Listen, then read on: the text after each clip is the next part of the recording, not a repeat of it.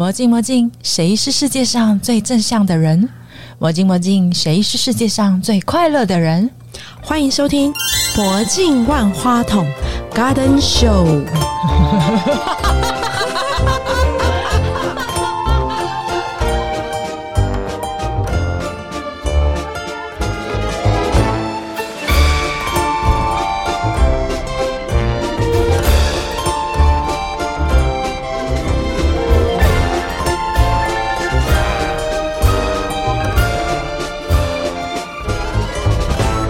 是陪你精算生活、创造理想人生的 CND Two，希望大家都可以成为自己家庭的精算妈咪，陪着自己过着幸福的日子哦。Hello，我是 Kelly。Hello，我是依琳。我们今天邀请到精算妈咪 Sandy Two。你知道我是很自豪，我这个 二十分钟可以读一本书的人。嗯结果我发现你的东西多到我没有办法消化。可以跟我们说一下，你你这两年算是空中的理财顾问吗？嗯类似可以这么这种概念说。其实我觉得我在开启这个金算妈咪的家计部 podcast 是一个美丽的意外。我在一间新创公司做营运的工作，那因为生了小孩的关系，导致我对我的人生可能有了不同的期待。正好也是因为妈妈要产假嘛，公司就觉得我们一个高速发展的公司，怎么可以让你请产假？我不小心讲出老板心里的 OS，对不对？呃，我觉得他不是错误，因为我自己也算是资方，所以我可以了解老板那个纠结。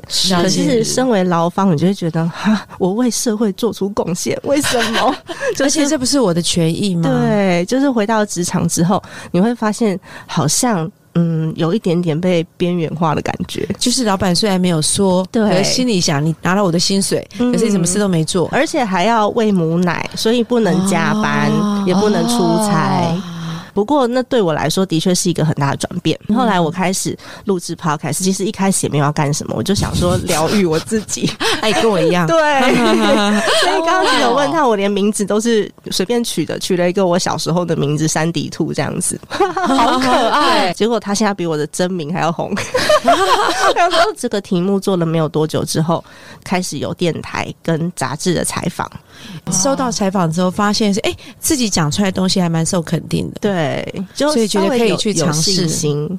前面没有信心吗？没有信心走了几集？二十几集就，因为我前面的节目真的只有一两个人在听、哎，第一集三个人吧。你有没有觉得你已经很幸福了？我现在要欢呼了吗？对 而且要拜托人家听，因为两年前其实收听 podcast 的人口还没有那么多。可是你怎么会注意到 podcast 呢？我那你只是因为你想讲话吗？其实我那时候是因为坐月子的时候，五十六嗯天嘛，在家里面，啊我闲不下来，所以刚刚其实一走进来，我的那个情绪是非常的沸腾沸腾、澎湃、快乐，就是我觉得我是一个很需要外在刺激的人。所以后来哦对对对，我才想讲所以我那时候在喂母奶啊，然后在清洗小孩啊，这整个过程，我就会觉得不行，我一定要有一些外在刺激。可是你不可能边挤奶然后边看书嘛，很难对嘛？所以那时候我就找到了 podcast 这个管道。啊因为他本来就有新创的背景，所以他的天线 吸收资讯的很快。对敏锐度很高，所以你知道有一个这样的平台。对，我发现好方便哦，超适合妈妈，因为你就塞一个蓝牙耳机，你就可以一边挤奶，而且重点是你就可以稍微转移一下焦点，是就不会一直被小孩的哭闹声或者一些不理性的状况让你很抓马。没错。我后来就一直用这个管道，然后推妈妈的听众，就是希望大家不要因为育儿，然后感觉到很沮丧，或是自己丧失了这种价值感。我觉得，尤其是本来在职场上表现很出色的女性，嗯，越然后她可能因为爱情啊，然后走进了婚姻之后，嗯。这种人反而很容易产生沮丧感，嗯，因为差距非常大。落差。产后忧郁很多，对，而且可能在外面工作的时候会得到很多的光环呐、我觉得就是有很多哦认同感，可是嗯。在家里是完全没有掌声的，就是有哭闹声。对，还有尿布臭味，我有一次去看我朋友，他还是就抱着小孩，可能我想说新生妈妈嘛，应该很开心啊。嗯，不是，他就这样拍着小孩说：“啊，你到底在哭什么啦？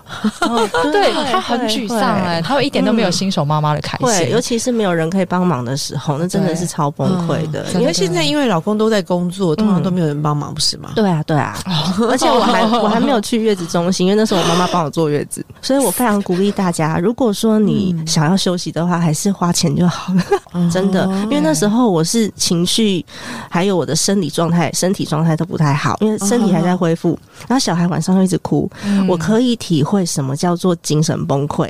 小孩那时候在哭的时候，我是举起手来要用力打他的，可是他是一个新生儿，嗯，那个 moment 我没有打下去，后来我就又有回神了，我觉得很可怕，所以我那时候开始我就告诉我自己一定要休息，要睡好，不要勉强自己，嗯，做不到的。没有关系。我一样，我们家里面有情绪化很严重的人，所以只要听到他很 over 的时候，我有时候也会掀起那个念头，我只是想要他安静下来，就会有冲动。嗯，可是我也是一下子就过了，没有没有，我就会立刻做一件事，马上出门遛狗。嗯嗯，可是你那个应该是你还有理智哦，我那个感觉是。没有理没有理智，我那个那个时候是不知道自己在想什么做什么的，因为太累了，身体心理都太，然后你又想要当一个很完美的妈妈，就是没有外在刺激，你会觉得现在没有成就感。难道我一辈子都这样子了吗？我就会觉得天哪，我完蛋了，就是我怎么什么都做不好。我断片过那次之后，我就告诉我自己，绝对要量力而为。人家说你一定要全母奶，不用，你只要孩子健康就好了。对对对啊！然后一定要自己照顾小孩，不能夹别人这手。你真的太累的时候，麻烦你请保姆。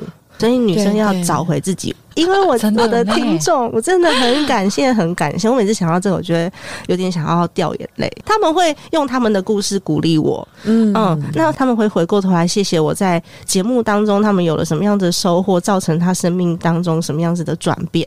然后我最近才收到一个，也是香港嫁来台湾的一个女生，她就说她嫁来之后都没有朋友，也没有钱。她自从听了我的节目之后，她终于用她的防疫基金，就是买了我的课。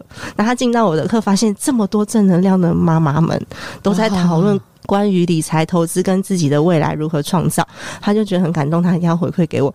我就跟他说：“你不要一直跟我说谢谢，因为我才谢谢你。如果没有你们的话，我自己也没有办法走到今天这一步。”因为刚好是跟你的通温层嘛，所以刚刚我问你说是不是有行销的背景？因为你的 T A 非常的清楚。嗯，因为以前家里面是做生意的关系，所以其实我自己也有去摸索什么品牌啊、行销啊之类的。但是你说你要我写一个规划出来，我现在可以用我自己的路径去写出为什么去 feed in 那些条条款款，但是我在做的当下是没有的。我我听懂，对台湾的大部分的现在的企业主或是企业家都是没有的，在做产业的时候是有了，但是做金双妈咪的家计部这个 podcast 的时候是完全没有的。我就是靠我自己的算是什么 天线吗？因为而且我觉得你的每一集不管它的主题什么都可以讲的很好听。嗯，谢谢。你就是把你理财资讯的东西分享出来。我自己因为家里面曾经有过财务状况，所以我就知道说你在手上的钱留在自己身上，你可以运用的远比你赚多少钱重要。所以我从那个时候开始做理财这个项目。然后我觉得那个时候因为身心状况也不是很好，所以有很多人要访问这段时候都会问我说：“你用多少时间去恢复，然后开始正常工作？”然后我都会告诉大家。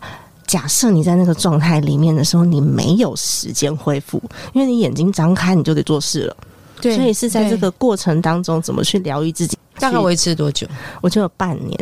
那一阵子我一直在找自己。后来我是靠了解自己的情绪，嗯，去解读自己的情绪来源，然后去找到平静的解读每一个情绪背后代表什么，为什么我会有那个情绪。从那个时候开始做理财，我就觉得扎根很重要。自己本身我是人力资源管理系毕业的，对，因为我以前在我朋友的气管公司帮他做过服务，所以我也有稍微辅导过几个中小企业。大家的问题都是我们进去做盘点，第一件事情就是盘财务跟人力，嗯，可是我们的家都没有在盘的耶，我们就一直不断的想要赚钱，所以我那时候这本著作《加记力》，我就是在写怎么样去盘点自己家里面的综合财务资源。对它这个其实跟断舍离的整理的概念其实有点像。对，我觉得断舍离也是一个很好去了解自己的方式。我都会请大家去思考看看，你买这个东西当下你的需求是什么？你在想什么？然后对，然后大家就可以更了解一下自己，下次在做消费决策的时候会更准确。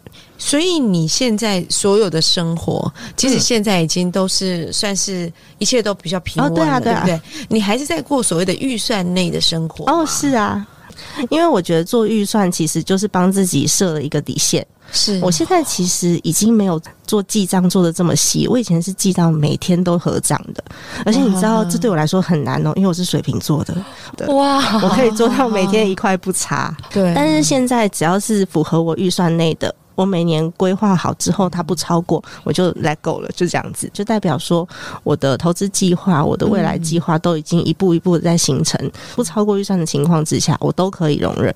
那你大概自律了多少年呢？三年，还是很棒啊！嗯，三年很长，你有一个观念是你讲很多遍的，嗯。叫做专款专用，它其实就是设定预算的概念，嗯，就是一样是预算在内过生活。对对预算内过但是这个钱不能挪用 A 但挪用 B，没。错，因为真因为像我们以前都会有两三间公司啊，嗯钱都挪来挪去啊。对对对公司要倒的时候就一起倒。其实家里面也是这样的概念呐、如果说你没有预先分配好的话，比如说我没有准备紧急预备金，像我们现在四十岁左右的这些人开始面对到长辈生病，那有可能会需要一些费用，嗯不管是医疗还是后续的那个费用，我们有可能没有准备。然后呢，就用什么？小孩的教育基金，挪出来。结果嗯小朋友要读书怎么办？就没有钱了。所以其实我们人生走的这条路有几个比较呃容易花到大钱的这些 key point，我们是可以注意到他大概需要多少的金额，先把它留下来的，或你没有钱可以留。的人怎么办？可以规划。就你可以知道说你什么时间点你那个账户里面需要多少钱。对，就像我孩子的账户，我可能已经把它规划到高中，那我不是现在立刻就把钱放进去啊，我可能是一个月三千、五千、三千、五千这样子放。他都无痛存款就对了啦，嗯对每次都来一点点一点点把它放进去。对啊，那放进去你就不要去看它，就假装花掉。我全部都帮他放股票。他其实前几年股市还不错，他应该已经提早达成就是我们原本设定的目标了。哇，嗯，亲爱的，我在你的那个平台上面，我发现你热衷分享你的理财资讯之外，你还会教人家怎么做播客、对，那一开始是我一群部落客朋友，他们跟我讲说，我想要经营 podcast，你可以帮我开课嘛？然后我就觉得我有好多东西想要告诉你哦。然后那个课程就从第一次我弄了六个小时的内容，那个 PowerPoint 超级多的，因为我朋友一直跟我说他想要嘛，那我想说，哎、这个都已经做完了，不然来开课好了。你为什么要创造这么多自己的竞争对手啊？我觉得不算是竞争的，因为 就是大家要习惯使用这个媒介，把这个市场共同做大了，它才会有机会。不然的话呢，就你自己一个人，我觉得蛮孤单的。就跟之前就是是熊猫外送跟 Uber E 一样，嗯就大家一起进来。像呃 f o o Panda 其实在台湾是最早进入市场的，但是他赔钱赔了很多年，因为市场习惯没有被养起来。大家习惯了之后，就开始拼的就是你的品质。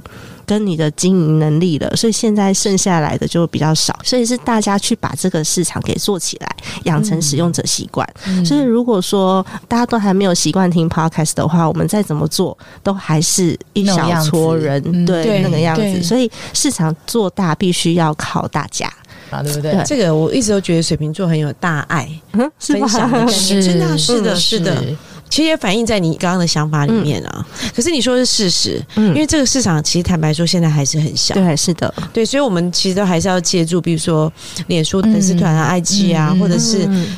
YouTube 嗯，来去把这个节目去做延伸跟放大。对，你有做那个 YouTube 吗？一开始有，可是我已经一年多没更新了，哦，没有时间吗？没有时间，做五个平台真的太累了，太多了。其实那时候是想要测试，嗯就是测试那个平台的属性跟流量到底适不适合。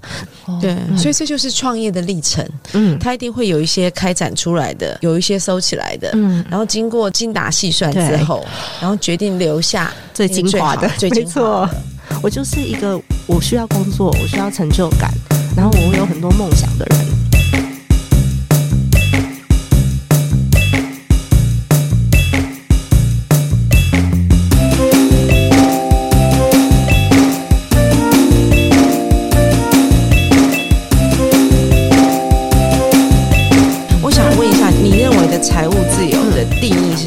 己己的定义是，我的被动收入可以到达我现在的生活开销的百分之三十。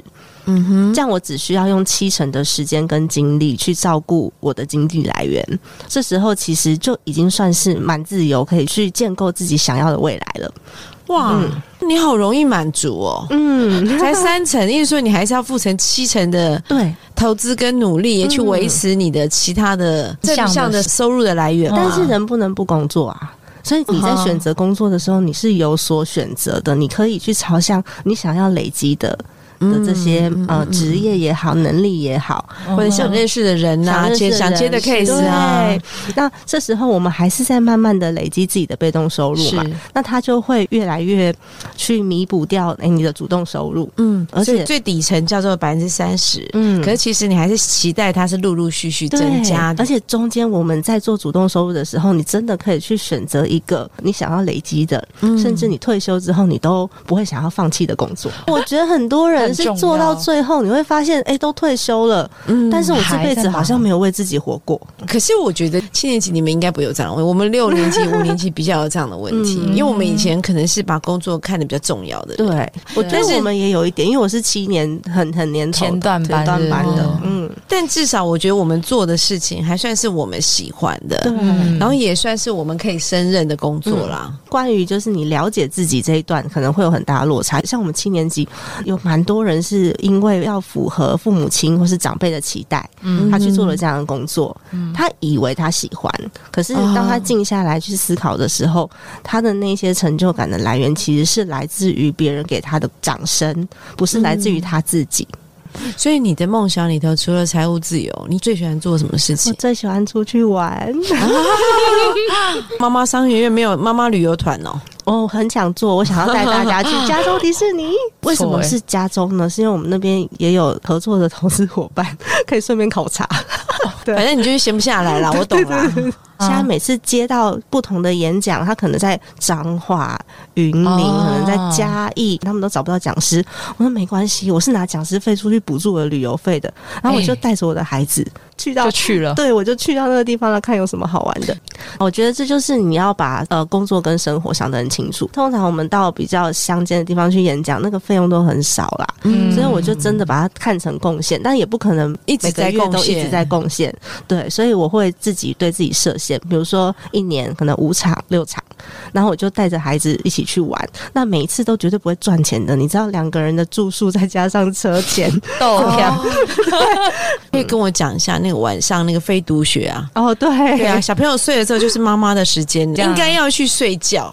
啊，对，就这位 Cindy Two 居然说：“我们一起来上课吧。”没有，我们是来聊天，不是来哦，你是聊天。就像我刚刚有讲到，我自己在坐月子的时候，对我就觉得我好像没有进步，没有学习。然后再加上我妹妹在家里面当家庭主妇已经七八年的时间了，她即便她没有像我一样什么很爱出去玩，或是很爱创业，没有，她就在家里面做蛋糕。可是她也会有一点点遗憾，是她没有一群跟她很要好的朋友，是同样价值观。对对对，嗯，或者是他没有再继续了解这个世界发生什么事，这样没有不好，只是内心会有一种缺憾。嗯，所以其实还是有一些妈妈们是他们非常积极的想要学习的，所以我们会把这个计划正式变成一个妈妈支持计划，然后也欢迎公益团体来跟我们做接洽，然后我们已经跟所有的老师都讲好了，就是这些如果是可以帮助到大家。不管是心灵或是实际上面学到一些技能，我们都很愿意去做。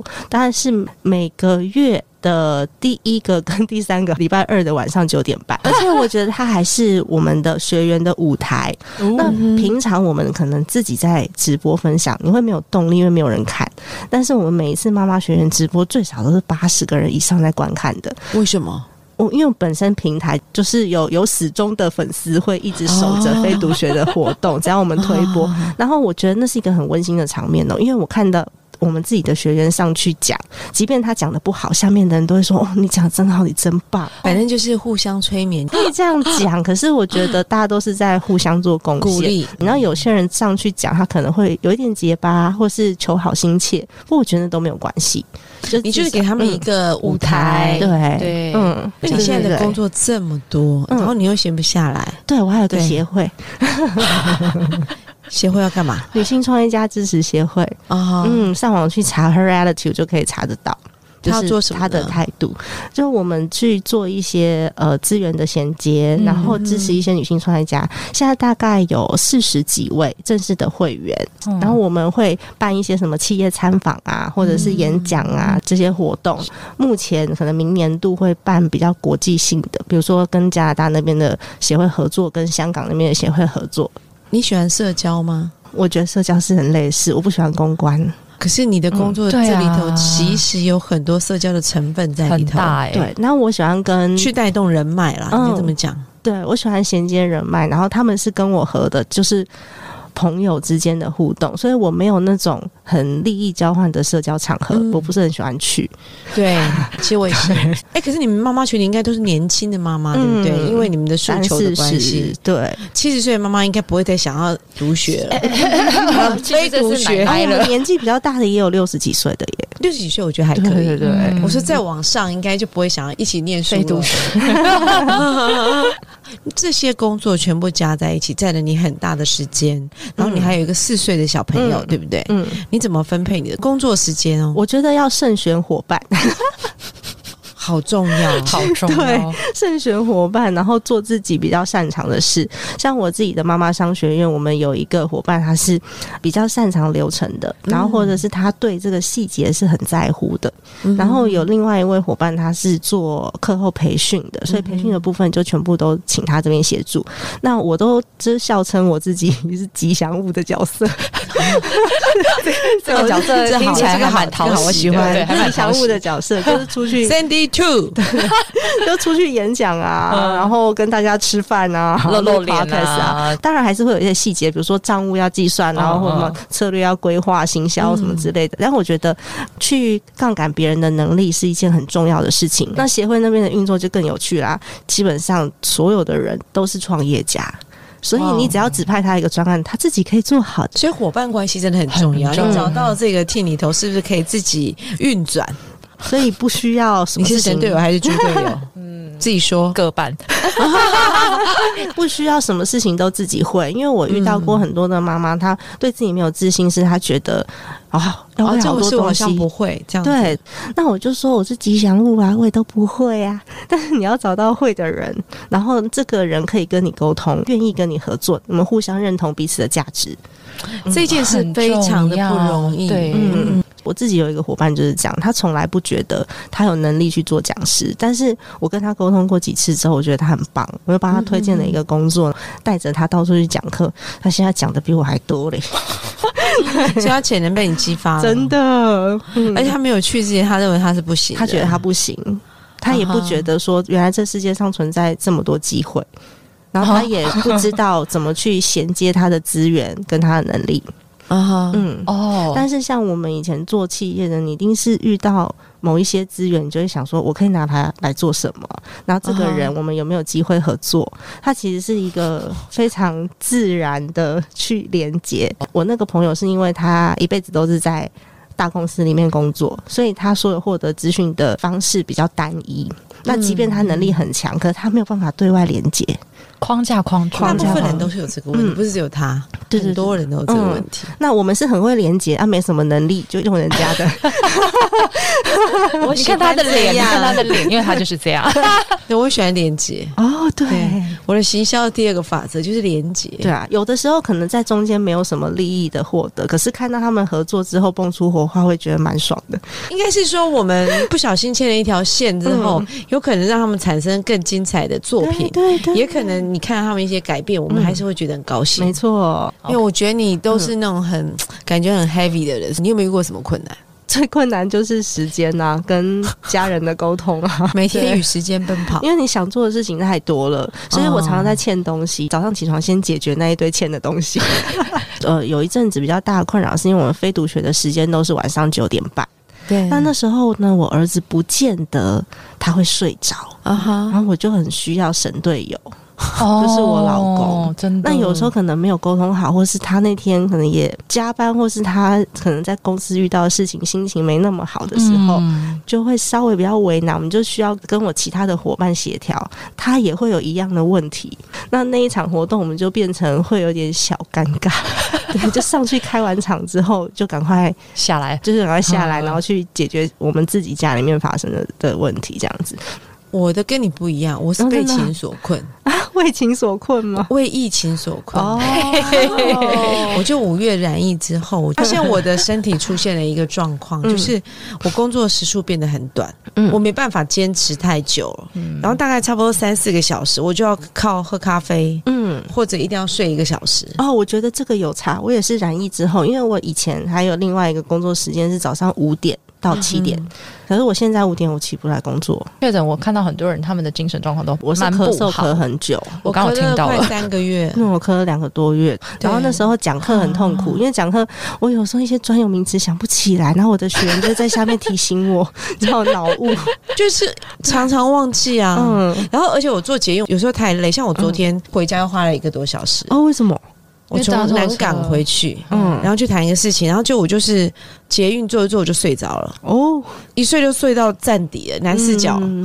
在我只有怀孕的时候有这样过，最后要请 Cindy Two 来教我们，如果假设我们现在真的是一张白纸，嗯。不见得是妈妈，这么我们是单白。身。好，那我们现在就是要开始理财，我们新年新计划。嗯好的。我们一定要开始存第一桶金，不管它是对。两万、三万、四万、五万、六万、嗯十万、一百万。对嗯，帮我们建立一下观念，就观我可能可以对。先动手做嗯。几件事，嗯。然后可以让我们开始进入那个轨道。嗯，因为我最近也开始对我的学员要做这件事，就是首先你要知道，呃，你现在账户里面可以找到的现金有多少，嗯因为其实真的蛮多人。账户里面存多少钱不知道，甚至连自己的银行账户有几个都不知道。呃呃，我以前有这个问题，对，就是你可以稍微去看一下自己现在的呃财务状况是如何。我自己比较推崇是专款专用跟预算制嘛，对。所以可以先把年度的大型花费列出来，然后你大概知道说这些大型花费，例如说保险费，然后还有小朋友的注册费，然后还有红包钱。红包钱其实大家没算，但是你算完之后你会发现很惊人。你先把这些预算都抓出来之后呢，我们再去做就是日常的规划。呃，如果说没有靠记账，这个数字可能会比较不准。所以我都会鼓励大家先记个三个月的账，你大概抓出你日常的消费的范围是多少。之后不用记了。之后，你如果说你 你都完全没有超过，其实你不记也真的没有关系。你知道我现在状况是什么？你知道吗？嗯还没有开始做就想偷懒，对，像我自己的话，我是有把账户的钱留下来的，所以里面只要还有钱，就是没有超支。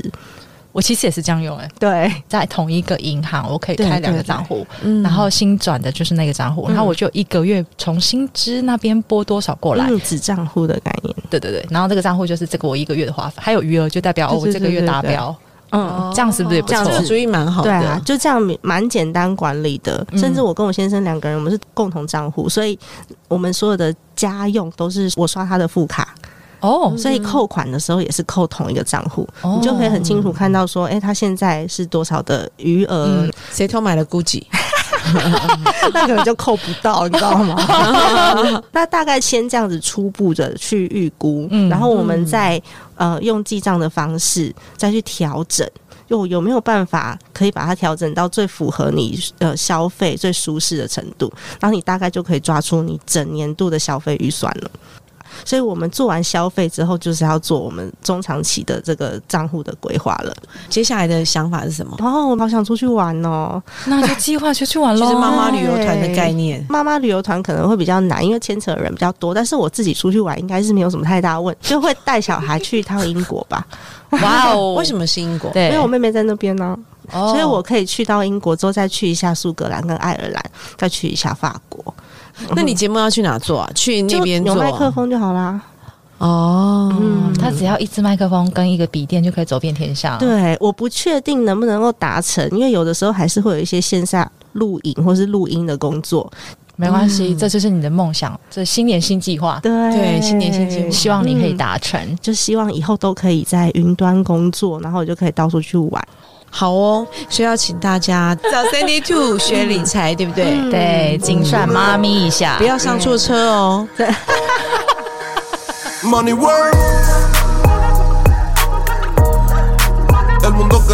我所谓的疗愈这个概念里头啊，不是只有疗愈你的心理、身体状况，还有疗愈你的荷包能力。对对，就是我其实是把这个东西做一个连接上的想象。